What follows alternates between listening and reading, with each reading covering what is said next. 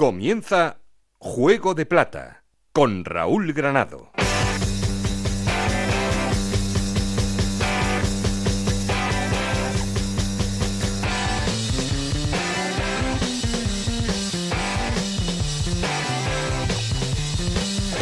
Hola, ¿qué tal? Bienvenidos a Juego de Plata, el podcast de Onda Cero en el que os contamos todo lo que pasa en Segunda División.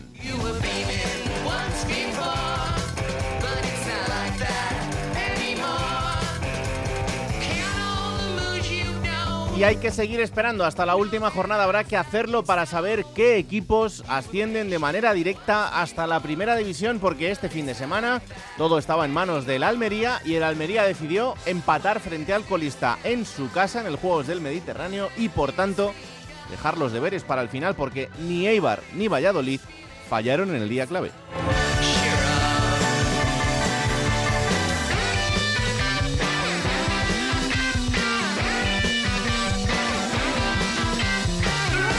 Que estos tres equipos tienen dos puestos para ascender directamente a Primera División. Eso significa que uno de ellos se va a quedar fuera y va a caer a un playoff donde ya está clasificado el Tenerife. Es el único que está clasificado porque después están Girona y Unión Deportiva Las Palmas, que son quienes están ocupando la quinta y la sexta posición, pero el Oviedo es séptimo y también tiene opciones de colarse ahí en la última jornada. Eso sí, se ha empeñado en complicarse la vida porque después de una gran racha de victorias lleva dos empates y una derrota de este fin de semana que le hace ahora mismo estar fuera de ese playoff.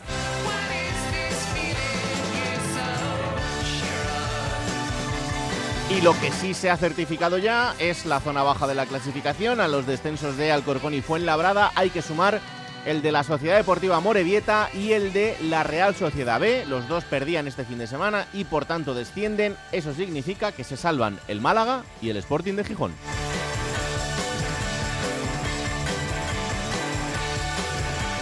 Así que ya sabéis lo que tenemos por delante, que es una semana súper emocionante eh, que terminará con esa jornada del domingo en la que decidir absolutamente todo por arriba y saber qué equipos ascienden y cuáles ocupan los puestos de playoff y quién se queda fuera después de haberlo tocado muy cerquita. Eso será el fin de semana, pero ya sabéis que queremos seguir en contacto con vosotros y para eso tenemos un perfil de Twitter que es arroba juego de plata y un correo electrónico juego de plata gmail.com con Esther y Ana Rodríguez en la producción, con Alberto Fernández aquí a mi lado, con Nacho García los mandos técnicos. No estoy solo porque... Esto es Juego de Plata, el podcast de Onda Cero en el que te contamos todo lo que pasa en Segunda División.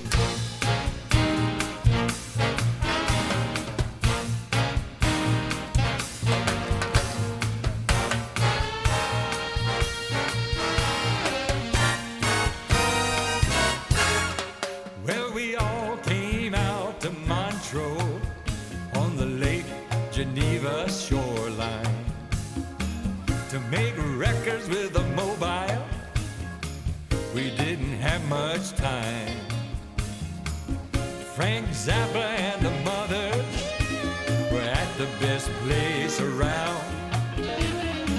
But some stupid with a flare gun burned the place to the ground.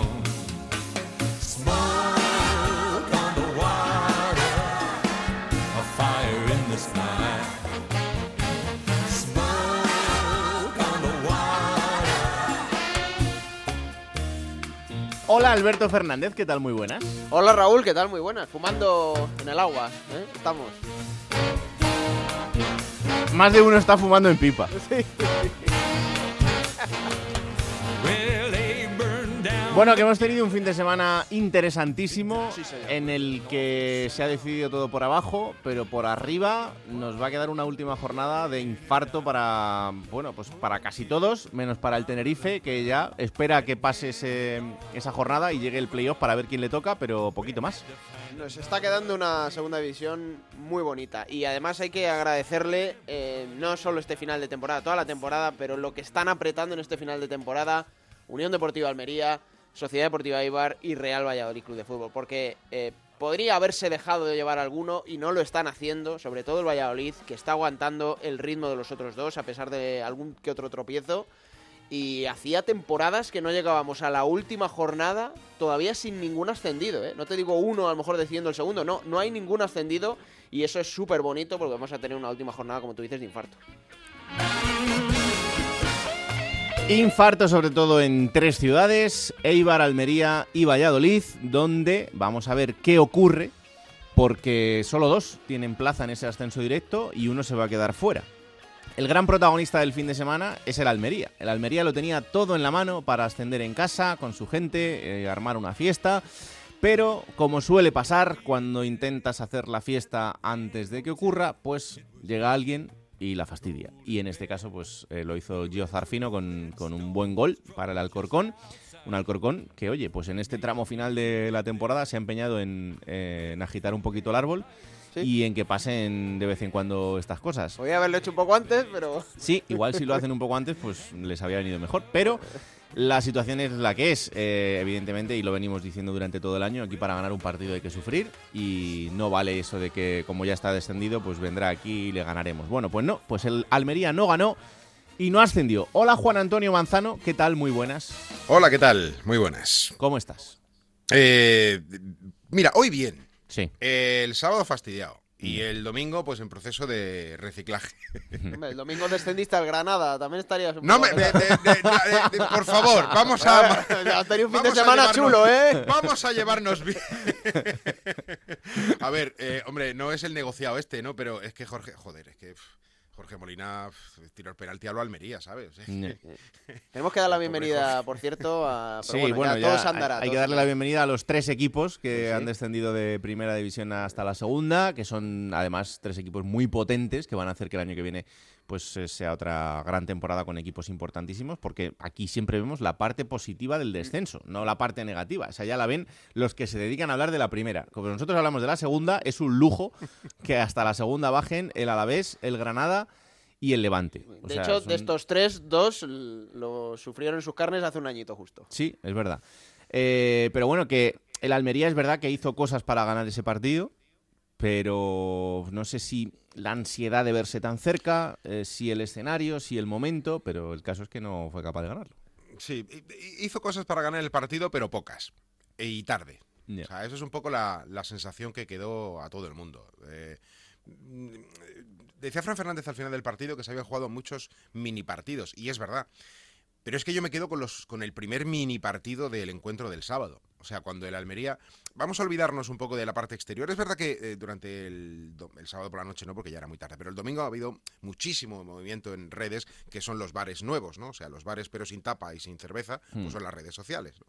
Entonces, ha habido muchísimo comentario sobre un montón de cosas, sobre que si era apropiado o no preparar cosas, si era apropiado o no que si hubiera esa sensación de euforia exterior. Bueno, a mí me parece que es un poco la ola que, tocaba y, a la gente, lo que es fuera del vestuario, me parece que no tiene ningún pecado, ¿no? El haber estado en esa ola. Otra cosa es que la sensación que dejó el partido, y sobre todo el inicio del partido, que es la clave, eh, a la Almería le pasó, a la Almería digo futbolistas y técnico le pasó factura todo. Eh, no es normal, no es normal que un equipo que tiene en sus manos la posibilidad de ascender directamente en su casa con 15.000, bueno, exactamente 14.759 espectadores en la grada, que es lleno absoluto salvo zona visitante.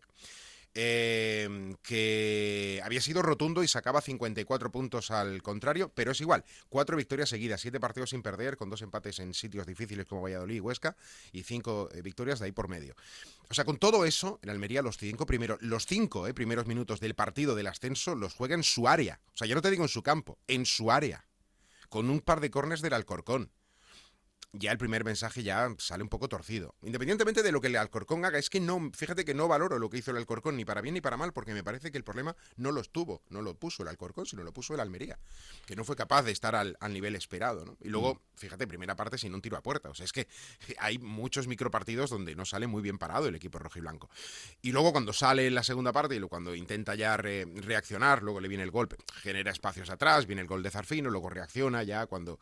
Bueno, eh, hubo cierta sensación en un, durante 3-4 minutos, un poco de, esa, de ese empujón de Madrid y Bernabéu, ¿no? Cuando marca Arnau dice, venga, vamos, a ver si con el empujón, a ver si, si llega, pero mm, no, fue imposible. Y de alguna manera, eh, no digo yo que sea justicia, justicia o no, pero es verdad que le pudo, le pudo por completo la situación al equipo y al cuerpo técnico, que son los únicos responsables de lo que pasó el fin de semana. Lo que no significa que sea un drama, ¿eh? porque al final la situación, desde el punto de vista eh, objetivo, la situación en cuanto al panorama y al escenario es exactamente la misma la semana pasada que la próxima. Bueno, bueno, o sea, bueno. sigue dependiendo. esta esta jornada Hay un elemento que jugar fuera de casa. no lo estáis. Que sí, que sí, que sí, que sí, a, que ver, sí, que sí, que a ver, a ver cómo ven esta película en, en Ipurúa y en, y en Valladolid. Déjame decir que eh, nombrado Manzano a Fran Fernández. Fran Fernández que no va a seguir en el Alcorcón, evidentemente. De hecho, el pobre tiene muchas ganas desde hace meses de terminar esta temporada. No me extraña.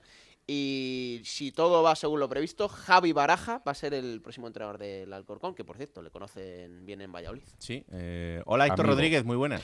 ¿Qué tal? Muy buenas a todos. Eh, amigo y magnífico tipo y estoy convencido, magnífico entrenador. ¿eh? Mira, el ya, filial entonces- del Real Valladolid lo hizo muy bien. Será diferente Pero- el hermano. En lo Ya. de buen Tenía que dejarla a En- Raúl ahí, ¿eh? En eso. En lo de buen entrenador lo digo. No, bueno, y en general. Porque, Ah, vale, vale, vale. En general. Porque, bueno, Rubén Barajas era muy buena persona, pero Majo, la verdad es que.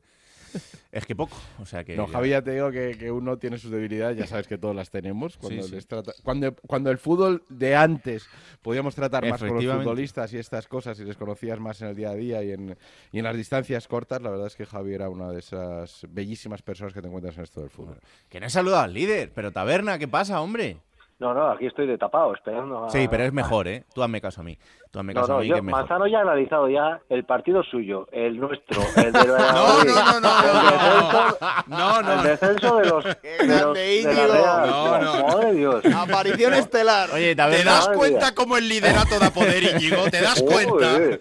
O sea, El liderato da, da poder. Pero escúchame una cosa, Taberna, que tenéis que venir a Santo Domingo el domingo, ¿eh? Que sí, que sí. que sí. Cuidado que, que esto del alcorconazo en el Juegos del Mediterráneo eh, os tiene que mostrar un poquito el camino. Mira, la- el Alcorcón tenía la situación de poder haber terminado su periplo en segunda división con dos ascensos en su cara. El primero lo ha salvado ya. Sí, Vamos a ver si salva el segundo. Solo queda el segundo. Sí. Hombre, yo creo que el Eibar va muy avisado, ¿eh? Muy Íñigo, no me falles, no me fa- Íñigo, no me falles, ¿eh? No te digo más.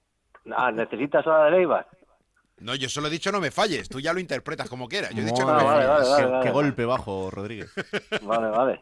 No, yo creo que el Eibar era el que lo tenía más complicado en esta penúltima jornada, ¿eh? ¿No? Tenía en teoría el, el partido más difícil, eh, el más exigente y, y lo resolvió muy bien, ¿eh? Y lo el más resolvió solvente, muy sí, bien, sí, el más muy solvente bien, muy de bien. los tres, yo creo. Marcó dos goles y podía haberle hecho cuatro o cinco fácil al Tenerife, ¿eh? Más de 20 ocasiones de gol, el Tenerife sin salir de su campo, partido muy solvente por parte del equipo de, de Gaetano, a pesar de la baja de Javi Muñoz, a pesar de que se lesionó eh, Silvas, eh, yo creo que va- llega muy reforzado, ¿eh? A la última jornada del Eibar, respetando muchísimo al Alcorcón, pero llega muy reforzado de moral y de confianza después de, del triunfo ante el Tenerife. ¿eh? Mm, eh, Héctor, yo hice los deberes, ¿eh? Porque yo fui amenazado por Héctor Rodríguez, porque, claro, yo tenía que hacer el... Como hay que hacer en estos casos para que las cosas funcionen, Claro, tampoco es nada extraño. Tenía que, que narrar el, el Ibiza Valladolid y me dijo, ni se te ocurra que el equipo pierda. Lo que pasa que, que jugasteis con fuego un ratito, ¿eh? porque el Ibiza es verdad que, bueno, pues ya con el objetivo cumplido y con la diferencia de plantilla que hay entre un equipo y otro, pero ostras, que, que en un rato os metió el agua en casa, ¿eh? Sí, pero lo que te decía un poco de los equipos de, de Paco Gémez de tiro al aire, ¿no? Y, y más cuando tampoco tienen la presión de un resultado porque tienen la temporada hecha. Y con eso se encontró el Valladolid, que efectivamente eh, yo creo que también hubo momentos donde le pudo la presión. Curiosamente, con el 2 a 0 a favor, que tiene Sí, guasa la cosa, que, que sea precisamente cuando todo te viene de cara, cuando de verdad empiezas a dar vueltas, así está todo hecho. Cuando me imagino empiecen a llegar noticias de otros eh, campos y otros partidos que te empiecen a eh, quitar un poquito la concentración que tienes que tener en ese instante donde parecía que todo lo tenía ganado efectivamente el Real Madrid, pero bueno, eh, al final aquí, a estas alturas de temporada, ¿qué quieres que te diga? Ni, ni susto ni asusto, lo único que vale es sumar tres puntos. Hmm. Lo sumó el Real Valladolid. Hace tres, cuatro jornadas parecía que esta situación era impensable y, y yo creo que el resumen de la situación de la segunda división y de lo bonita que la segunda división en esta temporada hizo Pacheta después del partido, ¿no? Y lo dijo nada más comenzar la rueda de prensa. Dice, fíjate cómo están las cosas, que si nosotros ganamos el próximo fin de semana al Huesca, ojo con el partido también, Sí. eh, podemos terminar la temporada con 81 puntos o como campeón de segunda división o ni siquiera haber logrado el ascenso directo a, a Claro. primera, ¿no? Por ser tercer clasificado. Así que eh, llega en un fin de semana apasionante. La noche del domingo va a ser de locos. Eso es lo más bonito para el aficionado, sin duda, y lo que tenemos que agradecer todos. Y en lo que respecta al Real Valladolid, pues pasito a pasito y, y sin perder la cara a toda esta historia, ¿no? Que Oye, al final yo me quedo con eso, ¿no? Con la capacidad que ha tenido el equipo de rehacerse en el peor momento Mm. y poder llegar a la última jornada todavía vivo. Sois los únicos que jugáis en casa en esa última jornada. Eh, bueno, eso te da de bueno, evidentemente, lo que significa tener a, a la gente contigo, en lo que puede ser una fiesta tremenda. Pero bueno, es que el Valladolid tampoco eh, tiene que hacer muchas cuentas. eh, ganar el partido y esperar. Claro, eh, y antes lo decía Manzano a, a Íñigo, ¿no? No me falles, lo de los triples empates, ¿no? Triples empates. ¿Qué quieres que te diga? En Valladolid ahora mismo estamos pensando en ganar a Huesca, eh, poner Radio Estadio y que en alguno de los otros campos se, se dé una alegría. o que pierda la Almería o que empate el Eibar. Lo de los triples empates, eh, si pasa o no pasa el Almería, mientras empate el Eibar nos da igual. Y en el caso de Almería, si pierde la Almería, pues también tres cuartos de lo mismo. ¿no? Porque en el Y- triple empate el que se queda fuera es el Almería, entiendo, ¿no? Eso es. En el triple es. empate sí. Mm, Eso vale. es. Pero ya te digo que ahora mismo la situación en el Real Valladolid es, eh, se van haciendo los deberes. En el caso de que haya que jugar el playoff, eh, salvo el caso de los internacionales, y si queréis lo hablamos luego de ese tema, porque puede ser muy duro de cara al Sí, playoff eh, que, que jugadores importantes de todos los equipos que van a disputar, sin embargo, Lo de todos los años. Mm. se queden fuera, lo de todos los años. En el caso del Real Valladolid estamos hablando de Son Weisman, del Yamik, de Gonzalo Plata, fíjate que tres nombres, uno por línea. Pero más allá de eso, el Real Valladolid ha recuperado un poquito el espíritu competitivo y en el caso de tener que jugar el playoff, pues llegaría en buenas condiciones para intentar buscar esa segunda opción de ascenso que ofrece la segunda división. No, eso evidentemente va a marcar otra vez lo que pasa en el playoff, es una vergüenza y, y pasa todos los años. Lo que pasa que, bueno, pues mientras los clubes sigan en, en esta misma historia, pues ellos sabrán lo que hacen. Y ya os voy avisando que este mercado también va a ser especial porque eh, no teníamos Con ninguna mundial- duda. Con mundiales y Claro, no teníamos ninguna duda, pero ya confirmó Tebas que la segunda división no va a parar durante el Mundial, con lo cual eso significa que todos los directores deportivos de segunda, en cuanto tengan encima de la mesa un jugador que sea internacional y otro que no, pues yo entiendo que van a fichar al que no sea internacional y eso significa que el nivel puede bajar. Eh, pero es que es tan claro como eso. Tú no vas a fichar a cinco o seis jugadores internacionales en tu equipo cuando sabes que los vas a perder mes y medio y además mes y medio entre noviembre y diciembre, con lo que eso te puede significar. Más después el resto de convocatorias. Entonces, bueno, pues me parece de locos. Pero en fin, esto es lo que, lo que han comprado los clubes. Eh, Íñigo, mm, vamos a estar en Alcorcón. Vamos Eh, a ver qué pasa. Vamos a ver. No, yo, yo voy a ir allí con Hugo Condés. O sea bueno, que Hugo, Bueno, muy Hugo, buena está, pareja. Hugo está acostumbrado a contar cosas importantes. Lo que pasa Sí. que es del Atlético de Madrid, que ya sabes que de vez en cuando mm, eh, eh, la acaba fastidiando un poco. no, pero a mí me parece un equipo muy solvente este año, el Atlético de Madrid. Sí, sí, sí, Sí. sí, sí. Bueno, Lo vi en la noveta el domingo, muy solvente. nosotros vamos a poner todo lo que ¿Qué podamos. pelotas sois? Pero luego ya, pues, ya veremos. Así que espero llamarte la semana que viene y que tengas la sonrisa en la cara, ¿eh? Bueno, yo deseo lo mejor a todos, a Manzano y a Héctor Sí. Rodríguez, y que gane el mejor. ¿vale? Oye, tiene una, tiene una lucha además el, el Eibar y es que este final de temporada también eh, ha dejado abierto hasta la última jornada el máximo goleador. Mm. Eso Porque ahora mismo el, el Girona, eh, Stuani mejor dicho, es el que encabeza Sí. esa tabla, 22 goles, pero después está Stoichkov 21, Rubén Castro 20, Borja Bastón 20 y meto incluso a Weisman con 19, tendría que hacer un hat-trick y no marcar a nadie. Ya dejó fuera a Sadik, Manzano, ya lo, siento porque tiene 17, pero entre 5 puede estar ahí en la última sí, jornada eso- muy abierto. mi ¿eh? apuesta, mi apuesta, Va a estar mi bonito. apuesta para el Pichichi, mi apuesta, yo te lo digo ya, ¿eh? Mi apuesta para el Pichichi, ¿os lo imagináis o no? A ¿Os doy la sorpresa? A ver, a ver. ¿quién? Stoichkov. Bueno, sí, es que entra Pero dentro vamos, de lo posible. de largo. Y además con ventaja. Ventaja, ¿cuántos? Tiene uno detrás, ¿no? Uno menos, que está con 21, ¿verdad? Tiene doblete. 21 y Va a acabar con 22. 24. Va a acabar con 24. O sea, Madre mía. A su ex equipo, al Alcorcón, Íñigo no me falle, yo te lo digo. ¿eh? Madre mía. Adiós, Os taberna. pu- os le- Un abrazo No, no, espera, espera, espera, que espera, que no ¿Qué se vaya quieres? taberna. ¿Qué quieres? Eh, no, para que tenga claro un concepto. Taberna, ¿sabes qué distancia hay entre Alcorcón y Leganés? Verás. Poca. 8 kilómetros. Claro. Así, a ojo, ¿eh? A ojo. Sí. Igual es uno más o uno menos. 8 Sí. kilómetros. ¿Tú sabes lo bonito que sería que en 8 kilómetros... Ese hermanamiento. Eso no lo habéis pensado, ¿eh? O sea, en 8 kilómetros, dos Pero a ti, ascensos a ¿qué primera más te da división. con quién ascender? ¿Qué más te da que sea Héctor o No, Íñigo? hombre, no, pero a ver, que yo, Héctor, eh, inquina, Héctor de mi corazón. No, no, escúchame, sí, Héctor de mi corazón. Sí, sí. No Durante mucho tiempo, eh, Almería. No, no, lo he dicho muchas veces y él lo Sí, sabe. sí, sí. Pero durante mucho tiempo he tenido siempre la sensación que el camino de la Almería lo seguía el Valladolid y a la inversa también. O sea, lo que hacía el Valladolid lo hacía el Almería. Sí, porque tú el El camino de Almería va a Almería estar el año que viene. El Almería va a estar el año que. Perdón, el Valladolid y el Almería eh, van a estar el año que viene en primera división. Ah. El problema es que uno va a tener postemporada y otro no.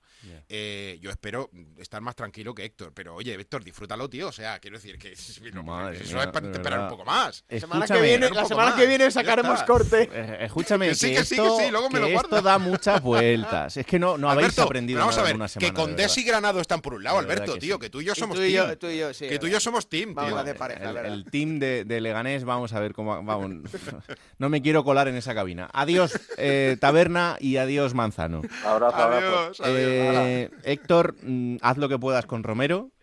Ya sabes que él eh, también él, él apoya lo que puede, pero, pero bueno, que lo Creo, tenéis en creo casa. que hemos hecho ya algunos partidos juntos. Sí, alguno que otro. Por, algunos. por lo menos vais a tener la opción de disfrutar de una fiesta en Pucela y oye, y luego ya que pase lo que tenga que pasar.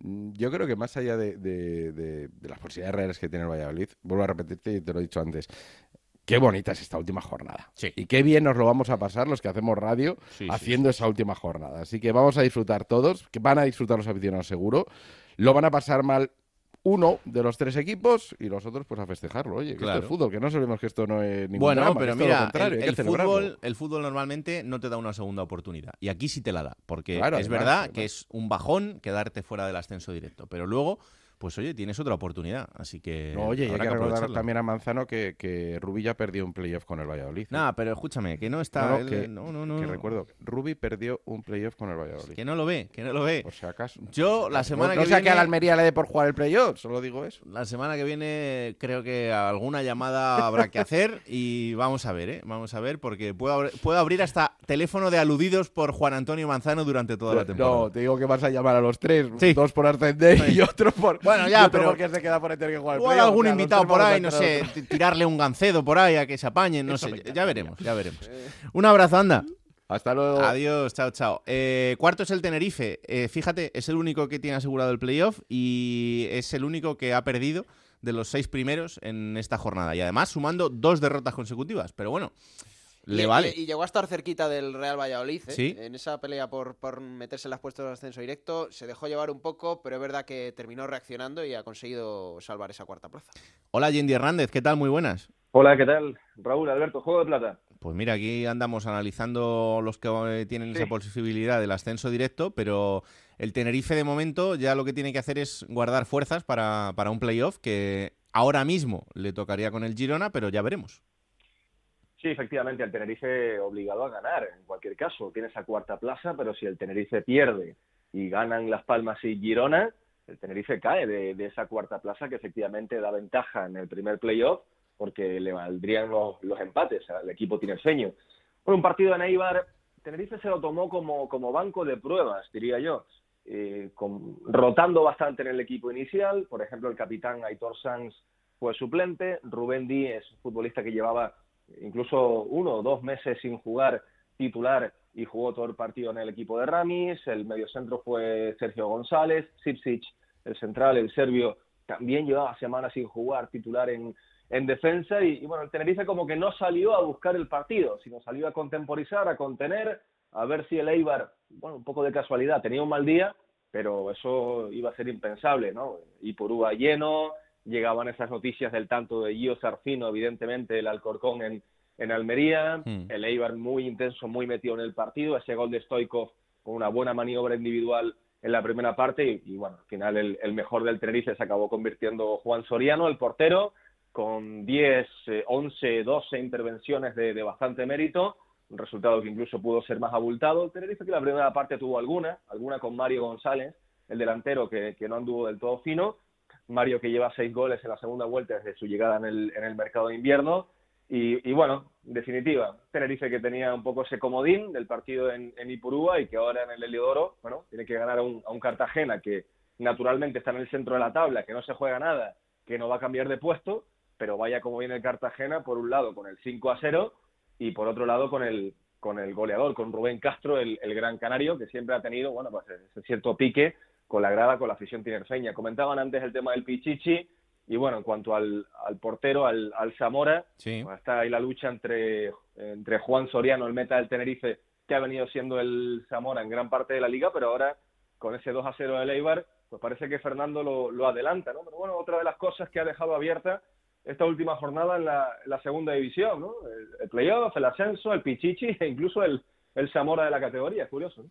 Bueno, pues vamos a ver qué hace el Tenerife, si mantiene esa cuarta plaza o si cambia algún puesto, que eso significaría también cambiar el, el rival para ese, para ese playoff. Así que muy pendientes de, de lo que haga el, el TT. Eh, quédate por aquí, Yendi, que ahora te preguntaré por, el, Giro- eh, por el- la Unión Deportiva Las Palmas, pero vamos bien. hasta Girona porque el conjunto de Mitchell ha vuelto a ganar este fin de semana, una victoria importantísima para romper esa racha de dos derrotas y esa victoria frente al Mirandés que le hace estar dentro de los puestos de playoff y tener que jugársela contra el Burgos fuera en la última jornada para no perder esa posición. Hola José Agustín Gómez, ¿qué tal? Muy buenas. Hola, muy buenas. Oye, importantísimo volver a ganar para romper esa racha de dos derrotas y bueno, pues eh, la buena noticia de la renovación de Mitchell y ahora a, a certificar ese, ese playoff. Y sobre todo lo, lo más importante para el conjunto gironí es recuperar sensaciones. Vimos una muy buena imagen del equipo de Mitchell, Mm. un equipo que dominó. Ya sabemos que el Mirandés te- tenía los deberes hechos, pero había que ganar el partido, sobre todo viniendo de, como tú decías, de dos derrotas consecutivas y con las dudas que había generado el juego del equipo en esos últimos partidos en el momento más importante de la temporada. Pues bien, parece que las dudas se han ido disipando y que el equipo llega en un buen momento a la hora de la verdad. Tiene que hacer los deberes en próximo fin de semana frente al Burgos, pero el equipo al menos da sensaciones de que recupera el tono y que puede dar sorpresas en el playoff eh, cuando se, se inicie. Sobre todo tiene a Cristian Estuani, de nuevo el papi, marcando dobletes, Pichichi de la categoría. Yo apuesto por él para que sea finalmente el Pichichi en esta temporada de segunda división y eso es un valor muy a tener en cuenta por el equipo eh, catalán y hombres importantes que recuperan ritmo. Paul Lozano volvió a la titularidad en el centro del campo, recuperó su mejor versión. Aleix Baena regresaba tras cumplir sanción, jugador para mí de lo más interesante de la categoría de cara al año que viene ver dónde puede estar en primera división. Y todos han sido buenas noticias. Vamos a ver si recupera a Juanpe, que al final se cayó por lesión, uno de los fijos en el centro de la zaga de, de Mitchell. Y con todo esto ir a Burgos a conseguir los tres puntos y esperar el cruce de playoff. Bueno, pues eh, desde luego que yo sí que le he visto un, un aire de optimismo a este equipo en esta última jornada y ojalá que lo pueda encarar así también eh, frente al Burgos para poder quedarse en un playoff que yo creo que es muy merecido en un equipo que ha jugado muy bien al fútbol y que ha hecho las cosas muy bien durante muchos tramos del, del año. Así que ojalá que, que pueda rematarlo. José, te agradezco un montón esta conexión. Un abrazo. Otro para vosotros. Chao, chao. Eh, venga, vuelvo con Yendi para que hablemos de Las Palmas. Yendi, Las Palmas, lo venimos diciendo en, eh, en los últimos dos meses. Es el equipo que está agitando absolutamente todo porque va a un ritmo de victorias brutal. Eh, y ha ganado este fin de semana el, el partido clave, porque era ganarle al Oviedo y quitarle el puesto directamente. Es la mejor racha de la Unión Deportiva Las Palmas en el fútbol profesional. Estamos hablando de ocho victorias y dos empates en diez partidos. De las últimas diez jornadas es el líder virtual con diferencia creo de cinco o seis puntos con respecto al segundo. Eh, ocho partidos que pueden ser nueve si gana el del, el del Molinón ante un Sporting pues que en principio está bastante laxo y que bueno pues a ver a uno no le gustan las suspicacias no pero ese pique entre Sporting y Oviedo pues todos sabemos cómo cómo funciona cómo significa y, y en fin pues pues da la impresión de que Las Palmas puede tenerlo de cara no vamos a decirlo así para el próximo fin de semana en el en el Molinón. Y a partir de ahí bueno pues una victoria eh, era prácticamente una eliminatoria eh, contra el Oviedo. Sí. El, que el que ganaba entraba en el playoff. Eh, yo lo comentaba incluso aquí en Canarias, una eliminatoria anticipada. Eh, Bueno, el estadio de Gran Canaria prácticamente lleno, 30.000 espectadores, con recibimiento al equipo en la calle Fondos de Segura, que está junto al, al recinto de, de Siete Palmas. Y bueno, el Oviedo se adelanta en el marcador, minuto 7, minuto 8. Las Palmas es capaz de aguantar ahí esa, esa presión. Empata la primera parte, un gol, la verdad, una obra de arte de, de Alberto Moleiro, que es un futbolista al que García Pimienta, el entrenador, pues la verdad es que eh, tiró una capota en la, en la sala de prensa comentando que es ese típico jugador de talento canario puro, que tiene margen de, de mejora y lo vino, bueno, pues incluso a, a comparar en, en margen de proyección, tiene 18 años nada más. Hmm. Futbolista que está siendo titular, que comentaba sí, Pimienta que se está midiendo a jugadores con pues con, con más categoría, evidentemente, con más experiencia y más oficio en segunda y que ha estado a la altura, ha sido uno de los de los interiores, ¿no? En ese 4-3-3 que, que juega García Pimienta y, y en fin, pues el, el presidente... Oye, ¿cómo está GC? porque es una de las dudas, ¿no? Para el, para el último Sí. partido, ese hombro. Sí, porque eh, acabó el partido con una luxación en el hombro, no va a jugar en la última jornada Mm. y es duda para el primer playoff, que, bueno, naturalmente ya sería en tres semanas, ¿no? Eh, miércoles o, o jueves para la Unión Deportiva Las Palmas. Uno de los Bueno. futbolistas, en cualquier caso, me atrevería a decir que dentro de la alineación titular casi menos diferenciales de Las Palmas de las últimas semanas. Sí. Han estado mejor Kirian, ha estado mejor Jonathan Viera, que marcaba el segundo gol, el capitán con muchísimo liderazgo, el mediapunta de la Unión Deportiva Las Palmas, de los mejores jugadores de segunda. Y, y bueno, un partido que fue muy igualado. El Oviedo también tuvo sus opciones de, de empatar y, y tuvo bastantes ocasiones. Un partido que el portero de la Unión Deportiva Las Palmas, Álvaro Valles, no estaba dejando muy buenas sensaciones. Pero, pero en fin, eh, con esa inercia, con esa ola, eh, con, esa escalada que ha ido experimentando el, el conjunto amarillo, pues al final se, se ha metido en el, parece que se mete en el playoff y además con, con todo, ¿no? Estos equipos que vienen de, de menos a más, al final siempre acaban siendo muy peligrosos en las Pues sí. eliminatorias finales. Desde luego que sí. Veremos a ver si lo certifica, porque para eso tiene que ganar el Sporting y esperar a ver qué, qué pasa también con el, con el Oviedo. Pero bueno, ganando Las Palmas lo tendría, lo tendría hecho y con un empate depende de lo que haga el, el Oviedo. Gracias, Yendi, un abrazo. Muy bien, un abrazo. Porque el Oviedo es el séptimo, es el equipo que ha hecho todo bien hasta este momento, en el que ha decidido perder y empatar los dos partidos anteriores. Y eso ha significado pues, que ahora mismo está fuera del playoff, que en la última jornada va a tener que ganar al Ibiza en el Tartiere, algo que no parece complicado porque eh, es el partido en casa y contra un equipo que está con los deberes hechos, Pero, pero no depende de sí mismo. ¿Y, y qué va a pasar en el otro partido? Hola Chisco García, ¿qué tal? Muy buenas. Hola, ¿qué tal? ¿Cómo estáis? Uy, vaya voz. Eh, ¿hay, ¿Hay cierto bajonazo? Sí, sí, sí, eso es, es inevitable. El equipo venía en una dinámica buenísima. Eh, pues eran, me parece que son siete victorias y tres empates en las diez últimas jornadas y, y bueno, la derrota en Las Palmas, pues como decís, pues pasas de tenerlo en tu mano a, a no depender de ti mismo y, y ya sabes que en la última jornada de liga y en el fútbol y en casi cualquier deporte, no depender de ti mismo complica todo una, una barbaridad. Así que bueno, hay cierto bajonazo, pero bueno, conociendo un poco a cómo es la gente aquí en Oviedo, bueno, pues el sábado todo el mundo estaba hundido, el domingo seguían, después se vio lo del descenso de la Granada, que era el que más fácil lo tenía, y se empezaron a animar, y para el jueves o el viernes imagino que ya lo verán clarísimo que, que van a jugar el playoff. Eh, hay que ganar en casa, no queda otra. Eso sí, nada, eso, eso, yo eso siempre digo que cuando llegas a esta situación y dependes de un tercero, parece que siempre te olvidas de lo tuyo. Es decir, el Oviedo para tener la más mínima opción de nada tiene que ganar. Y o se levanta y lo hace bien y recupera todas las virtudes que mostró en los dos últimos meses jugando como local, quitando el partido de- del Zaragoza, o si no, ¿qué más va a dar lo que pase en cualquier otro campo si tú no ganas a Ibiza? Así que harían bien en concentrarse solamente en eso y el resto que no depende de ti, pues bueno, pues dejarlo a- al albur de lo que suceda. Cosas más raras se han visto, ¿eh? Es decir, tampoco, es decir, que el Burgos le gane al Girona es la única opción que tiene el Real Oviedo. El otro partido no cuenta. O sea, el otro lo- das por directamente, con- no existe, ¿no? Hombre, no, no, no existe. Vamos, a ver, eh, si fuese al revés, pues me imagino que todo el mundo pensaría lo mismo y tener en cuenta que el Sporting viene de un año en el que está a 20 puntos del Oviedo, que le ha ganado el último derbi en el Molinón, que llevan todo el año aguantando el chorreo de, de los oviedistas y ahora resulta que tienes en la mano pues darle un bofetón. Pues, se lo van a dar a dos manos, vamos. Es decir, no, no cabe. Y además, más aún, valiéndoles el empate. O sea, Las Palmas se vale empatar en Gijón, vamos. eh, Yo no me extrañaría eh, que retiren el partido de las casas de apuestas, porque el uno no se contempla en ese encuentro. Pero bueno, a ver, tú tienes allí un amigo, entonces yo creo que ahí puedes hacer fuerza. Sí, sí, sí, sí, sí. Creo que iban a convocar a los cadetes, me parece, ¿eh? que jugaban con el equipo cadete en función. Oye, mira, te voy a decir más. En 2014, estando lo en segunda división B y siendo Abelardo entrenador del Sporting B, ganó en el Tartiere 1-4. Quedaban como tres jornadas, una cosa así, para acabar la liga y el Oviedo se quedaba prácticamente sin opciones de playoff. Las declaraciones de Abelardo en la sala de prensa fueron hoy es un día feliz para el Sportingismo porque el Oviedo se queda sin opciones de playoff. Imagínate que era un playoff de segunda división B a segunda A. Y era entrenador del filial. Ahora entrena al primer equipo y está en juego un playoff a primera división.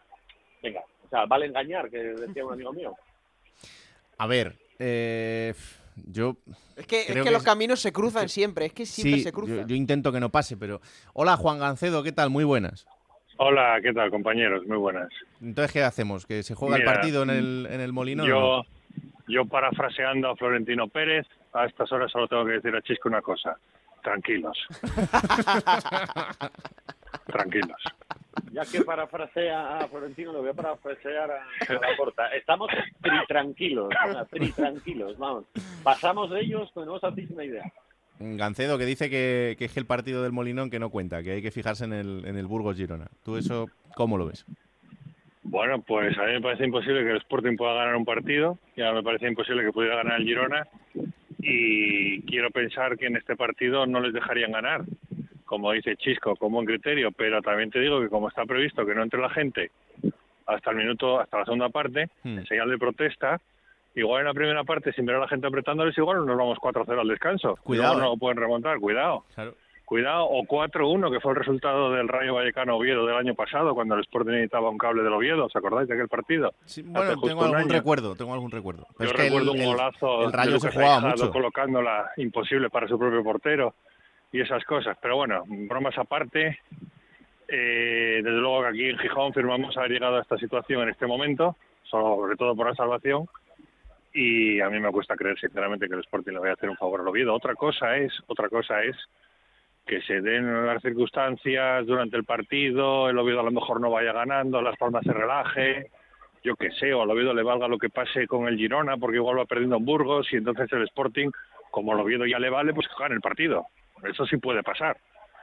Eh, si es muy claro la derrota del Girona en Burgos, va perdiendo 4-0 y el Oviedo va ganando 3-0 y está en playoff, pues el Sporting igual dice, "Oye, pues vamos a ver si ganamos el partido. Pero vamos, es que hay que esperar a ver cómo va desarrollándose el encuentro. Yo después de lo de este fin de semana, donde ya pensábamos que lo habíamos visto todo, el Sporting haciendo el ridículo en Fuenlabrada una vez más, frente a un equipo que no se jugaba nada y, y clasificándose, o sea, permaneciendo en segunda porque de nuevo el San se volvió a fallar, pues ya, ya lo he visto todo. Pero vamos, de todas y no formas, perdió al Chisco y al ¿eh? les quiero decir eso, lo que decía Florentino, que además luego se cumplió, tranquilos. Tranquilos.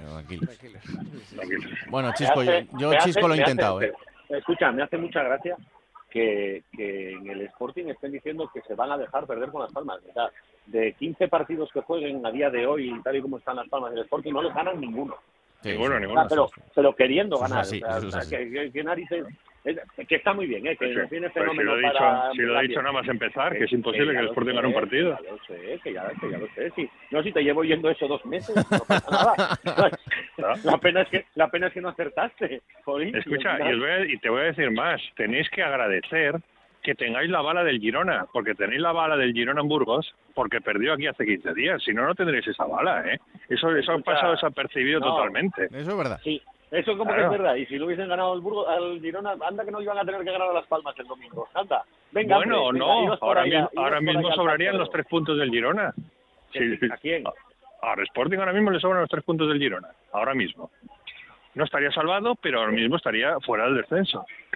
Sí, O sea, pero- podría pero haberse salvado última- sin sumar ningún punto. Y en la última jornada a lo mejor te- tenía un lío, tendría que puntuar. Digo yo, no sé, no sé, que no, que no miro las cuentas de abajo, estoy pendiente de lo de arriba. Lo que hacen los equipos pequeños no, no, nos, no nos ocupa. Madre mía. Bueno, eh, Chisco, yo lo he intentado. La semana que viene tendremos la solución. Agradecido eh, que está uno de que lo intentes. Claro, Pero el pacto de sabes- Covadonga o algo de esto. Sabes ¿no? que no se puede esperar agua al de la estéril roca. No, es Madre mía.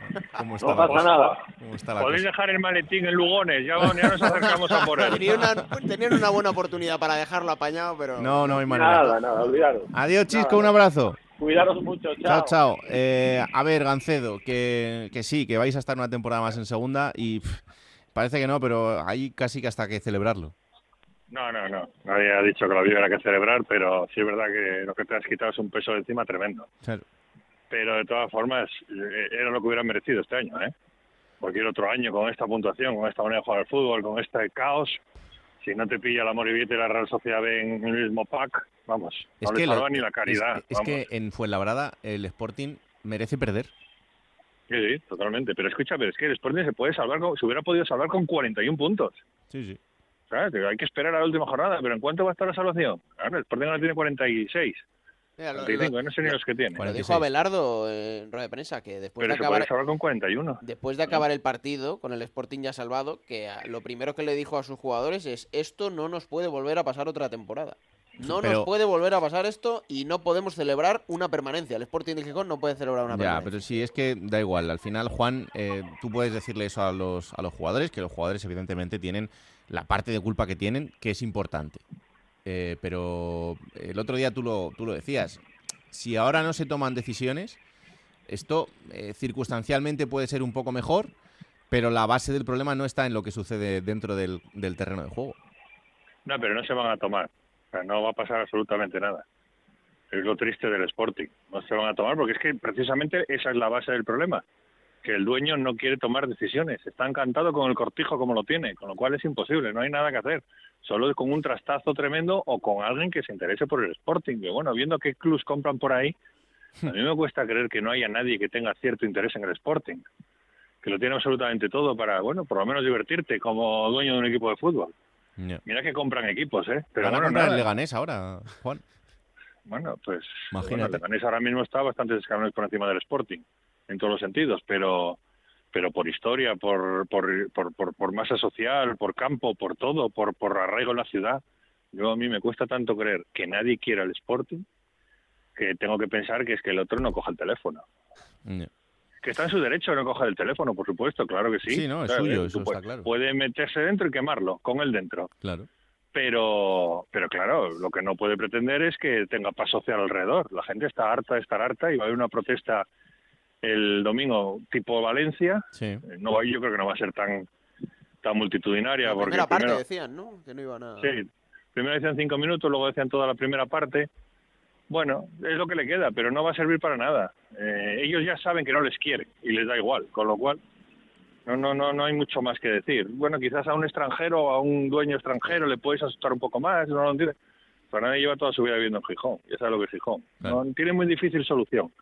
Con lo cual, como tiene muy difícil solución, lo normal es que no cambie nada. Con lo cual, el Sporting está entregado a una moneda al aire ahora mismo, porque ni tiene capacidad económica para hacer un proyecto interesante, ni tampoco puede decir, bueno, mantengo la base porque ya han avisado, como siempre, que necesitan vender por importe de unos 7 millones de euros. Ya me dirás a quién, sinceramente, porque Yuka está en su último año de contrato, con lo cual vale mucho menos de lo que podía valer.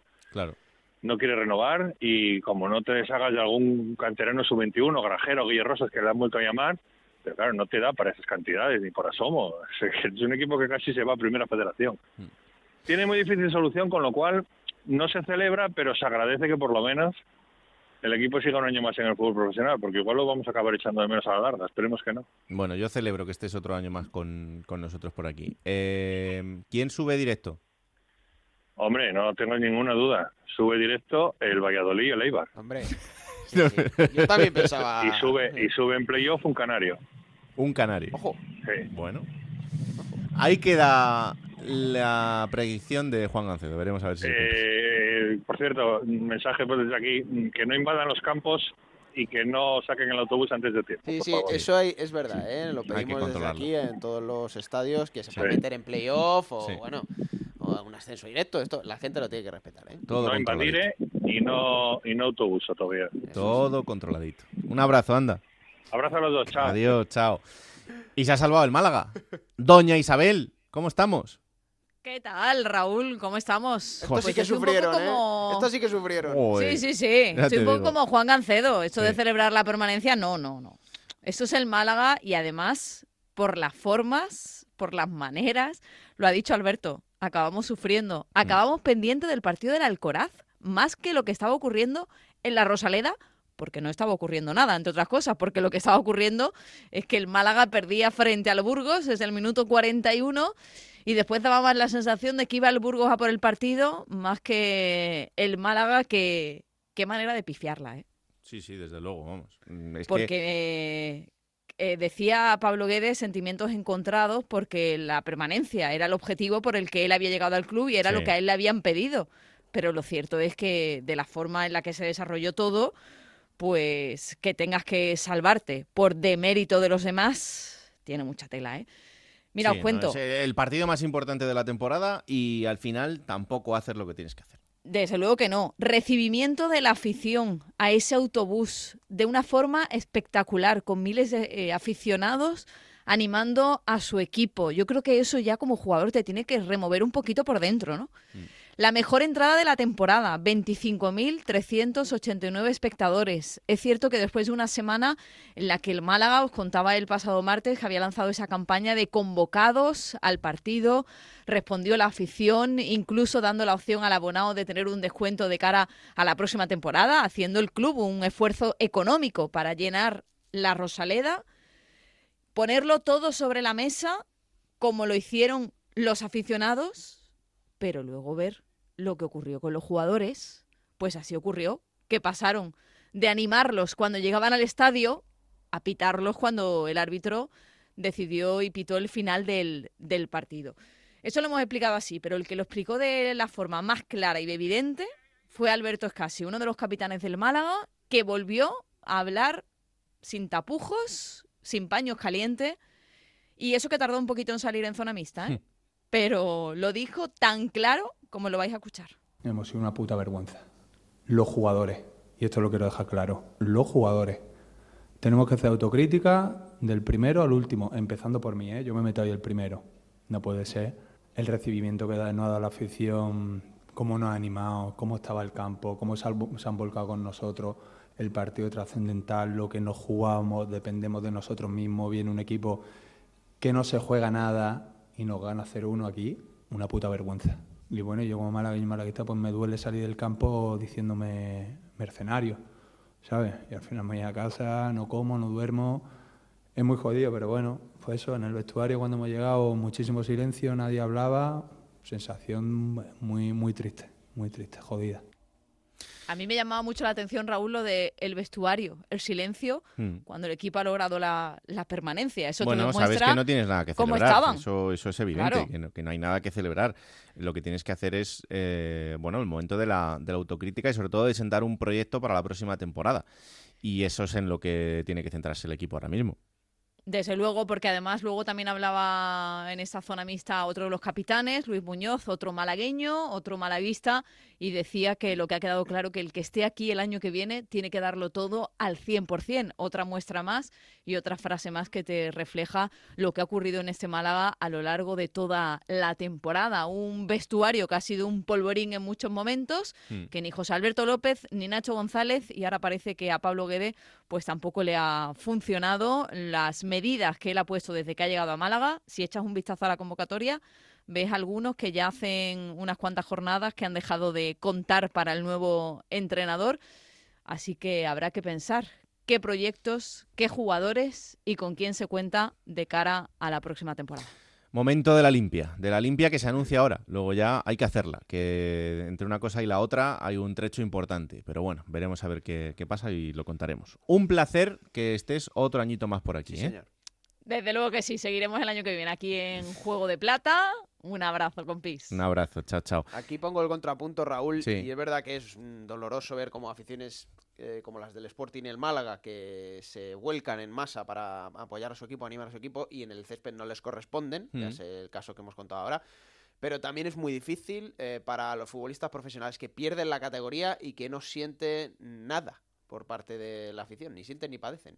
Eh, lo hemos visto en el caso del Alcorcón, el Fuenlabrada, sobre todo el Alcorcón, cómo el equipo se ha ido y los jugadores se han marchado sin, en silencio prácticamente. y eso es muy duro y aquí también creo que tienen una parte de responsabilidad la afición, ¿eh? porque hay que separar lo que hace el club, que es una mala gestión, con lo que tienen que corresponderse con los jugadores que hay en el césped. Creo que es igual de duro las dos cosas porque descender es muy duro, ¿eh? pero me, gusta, me gustaría también eh, hacer ese, ese matiz porque me parece uf, para un profesional marcharte y que... Es complicado, evidentemente. Por cierto, eh, la Ponce se ha quedado sin opciones en esta Sí. última jornada porque se pegó un trastazo tremendo con el Leganés. ¿eh? un tiro en el pie. Eh, empezaron defendiendo muy mal. El Leganés hizo un partido serio, eh, a diferencia de los que ha hecho en los últimos, bueno, el último mes, tres semanas, que el equipo parecía que había dejado de competir y el otro día jugó muy bien. Jugó muy bien el Leganés en Ponferrada. se vio un buen Borja Garcés que, que hizo doblete. Cosa que desgraciadamente para los pepineros no se ha visto durante toda la temporada, pero mm, eh, fue un muy buen partido el Leganés el otro día, ¿eh? seguramente de los cinco mejores de la temporada. Y, y ah, fíjate los que han jugado, ¿no? Bueno, eh, es triste porque la Ponferradina, lo hemos dicho, ha estado muchas jornadas ahí en esos puestos de playoff y un jugador de, de ese vestuario me llegaba a decir antes de que acabara la temporada que no querían ni pensar en quedarse fuera del playoff porque sería un palo muy duro. ¿eh? Eh, como ha vivido Ponferrada toda la temporada, esa ilusión, ese sentirse importante de los cocos de la categoría y bueno, quedarse sin el playoff, pues es un palo duro. Y vamos a ver ahora ese proyecto que bueno, llevó hasta segunda con John Pérez Bolo, con muchos jugadores que vamos a ver si siguen, ¿no? Los Ríos Reina, etcétera, etcétera. Y el propio Bolo, claro. Bueno, pues eh, poco a poco veremos, pero va a ser complicado que el. Mister siga al frente de ese equipo porque tiene ofertas importantísimas en el horizonte, pero esto es el, eh, lo que pasará a partir de ahora. Lo que va a pasar aquí es que vamos a hacer una pausa y nos está esperando en Gijón Guille Rosas.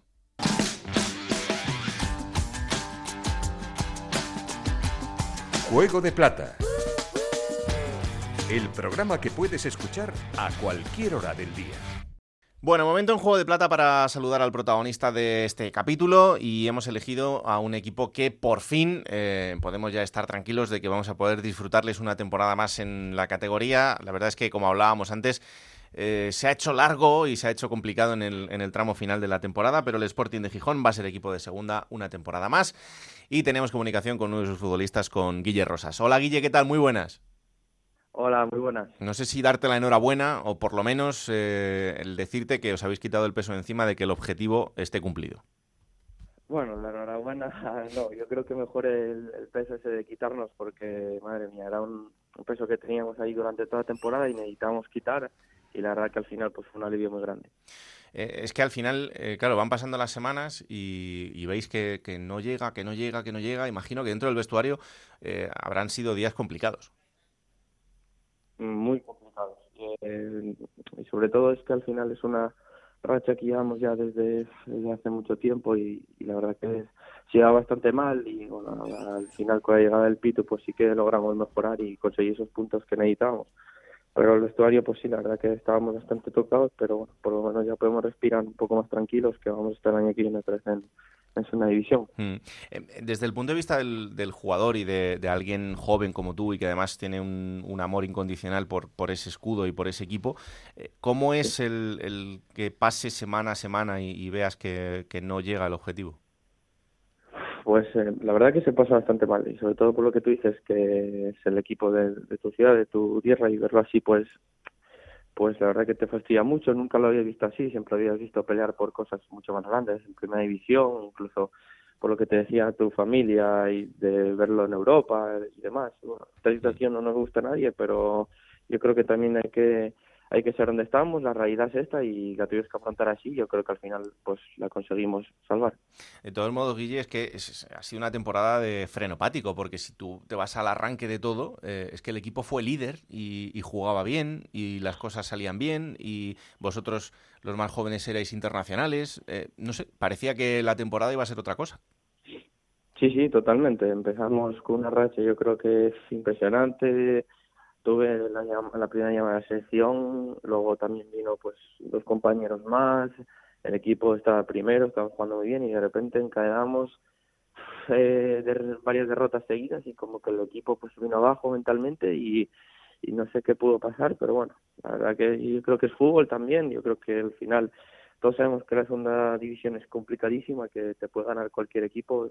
Eh, ya se vio este año que al final, mira, mira donde tuvieron equipos históricos peleando por, por no descender. Y bueno, es lo que nos tocó vivir y ya está. Y ahora pensar ya en el, en el último partido que nos queda y ya en el año que viene. Eh, lo que pasa que encima, claro, eh, tienes un, un estadio y una gente detrás como lo que tenéis vosotros y, y casi que todo te sabe peor, ¿no? Porque dices, joder, es que, es que es necesario darle una alegría a esta gente porque no se les puede pedir más. No, no, la verdad que no. Lo de, lo de la sesión de, del Sporting es una locura. Siempre están ahí, siempre en cada sitio al que vamos. Eh, siempre hay una bandera roja y blanca, siempre hay una camiseta roja y blanca. Y es que no se les puede pedir más, la verdad. Y nos jode por, por ellos, sobre todo, porque siempre están ahí al pie del cañón. Y nosotros que lo vivimos pues bastante más, pues sabemos lo difícil que es estar ahí. Y bueno, la verdad que es que no se les puede pedir, na- pedir nada, repito, porque porque siempre que, que pedimos algo están ahí. ¿Cómo ha sido para ti el, el salir a la calle estas semanas? Eh, ¿Te encontrabas con, con el ánimo de la gente? ¿Te encontrabas con la desesperación? No sé, el ver a, a tus amigos, a tus vecinos. Bueno, un poco de todo. Al final la gente pues te, está nerviosa eh, porque puede ver que su Sporting no está en, en una categoría profesional el año que viene y pues eso te dice que por favor que lo saquemos, que bueno, lo- yo creo que lo típico, pero eh, necesitamos dar todo por ellos y al final, bueno, el Molinón en el partido del Girona fue fue una locura, yo no sé si fueron 22.000 personas y la verdad que no vi un, un ambiente tan espectacular nunca y, y la verdad que bueno, gracias a ellos también pues pudimos conseguir esto. Eh, Lo que sí te digo es que para un chaval de tu edad, el vivir una temporada como esta es como si de repente llevases 10 años más en el fútbol profesional. ¿eh?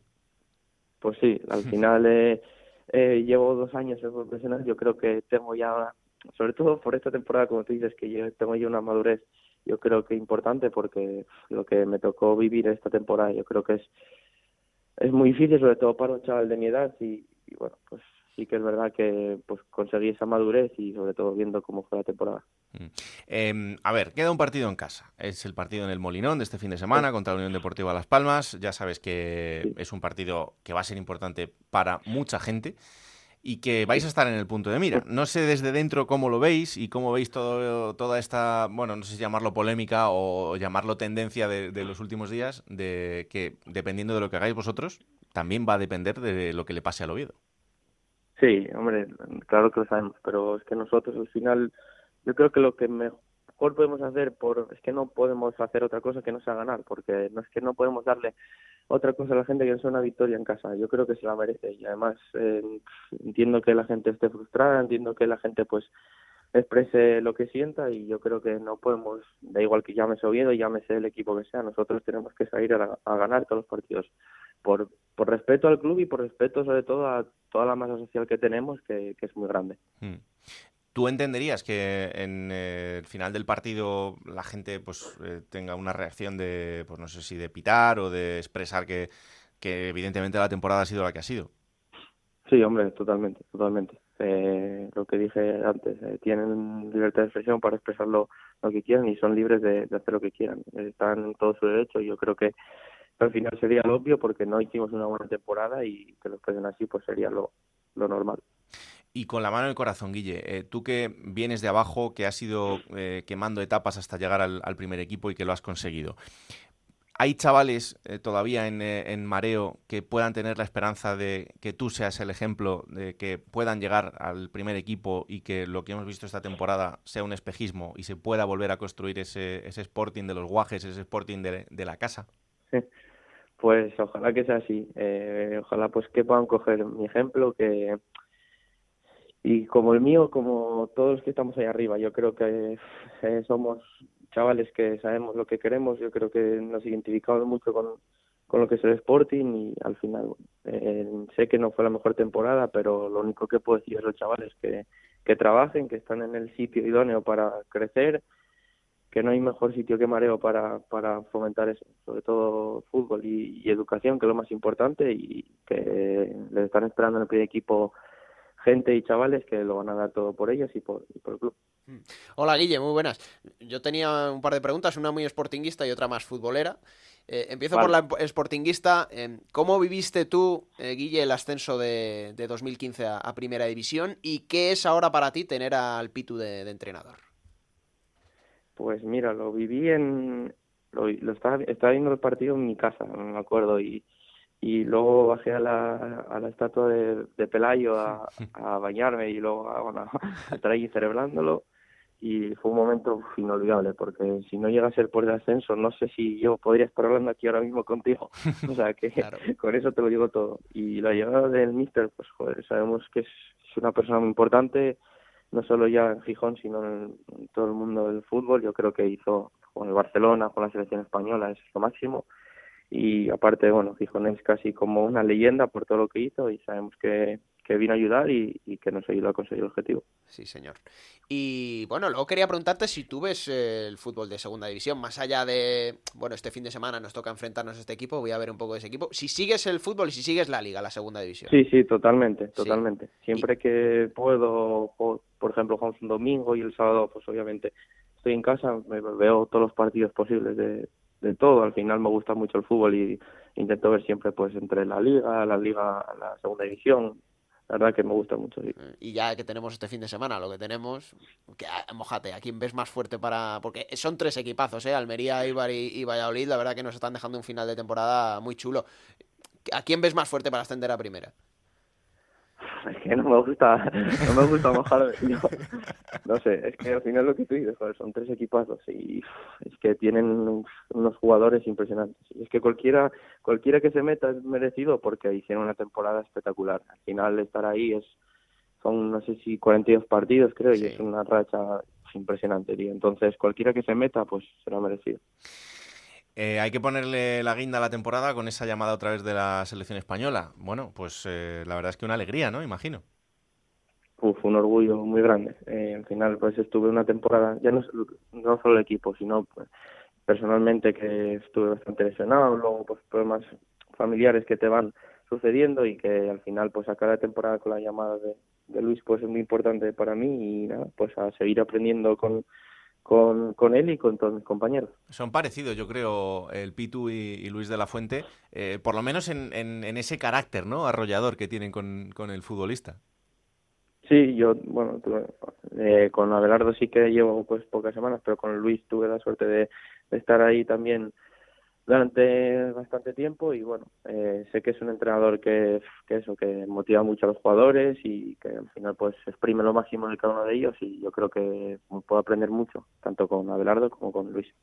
Seguro que sí. Pues Guille, que mm, terminéis la temporada lo mejor posible, de verdad, que ojalá que esto haya sido un espejismo o al menos eh, una mala pesadilla y que la temporada que viene podamos hablar de, de un Sporting en el que las cosas salgan muchísimo mejor y sobre todo que disfrutéis de, ese campo, de esa afición y de jugar al fútbol que habéis demostrado que también tenéis capacidad para, para hacerlo muy bien, sobre todo la gente joven como tú, que, que tenéis que ser el eh, quien tire de ese escudo hacia, hacia arriba. Así que me alegro un montón de hablar contigo y que vaya muy bien todo y el, y el verano por delante, ¿vale?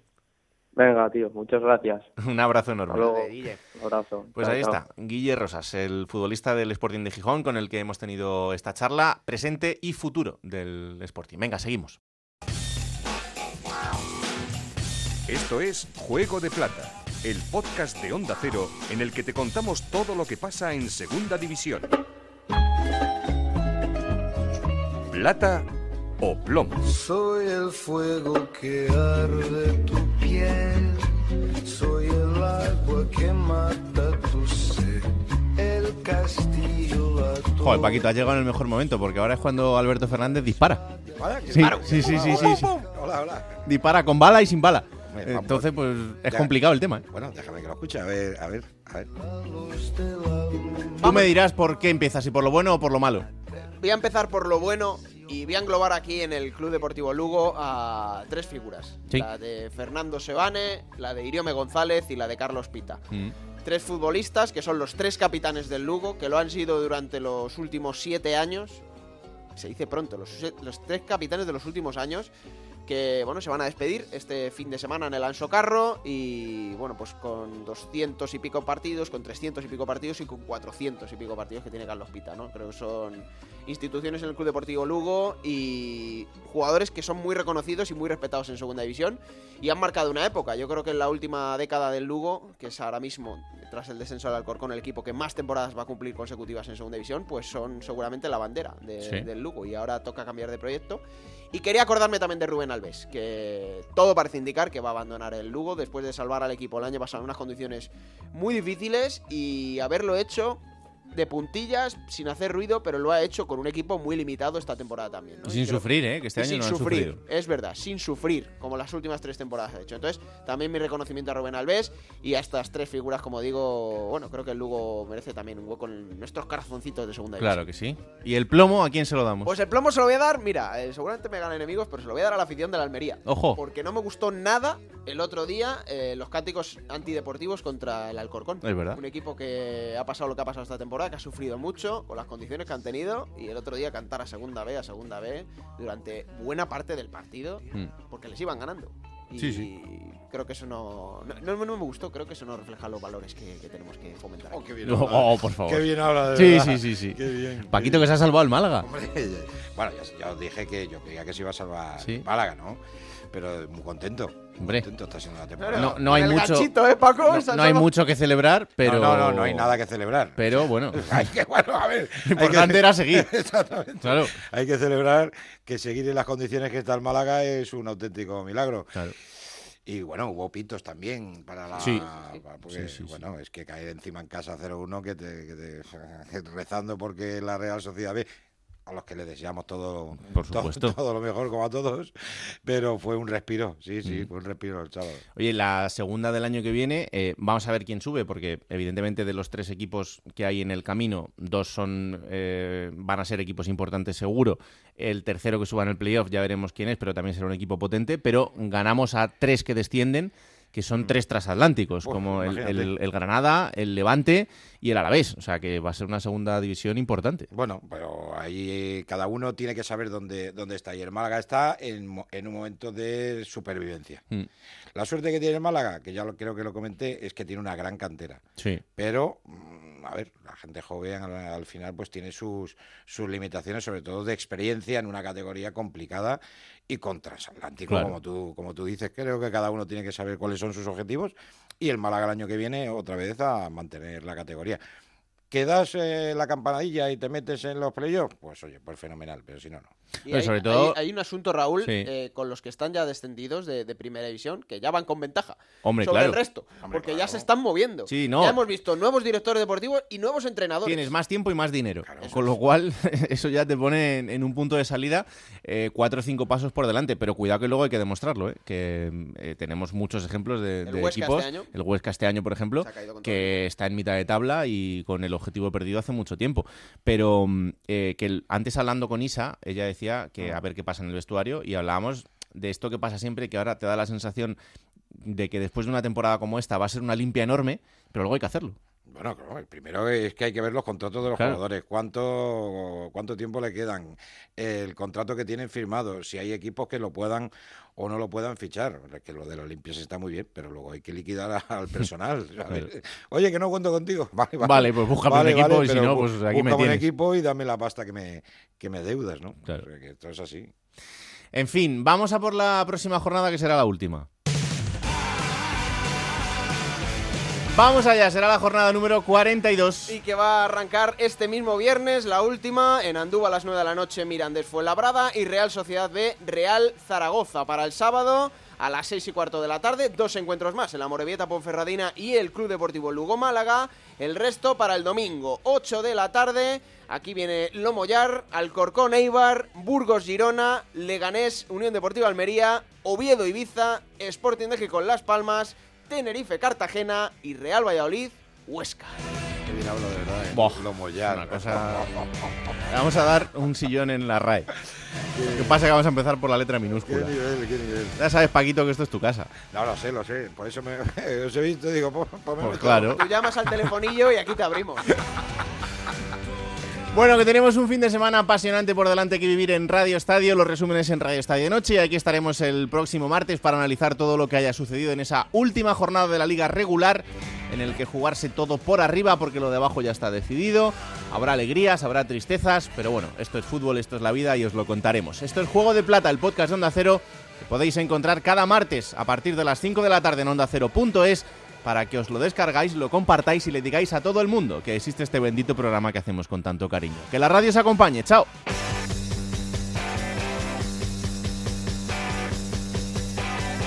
Raúl Granado, Alberto Fernández, Ana Rodríguez. Juego de Plata.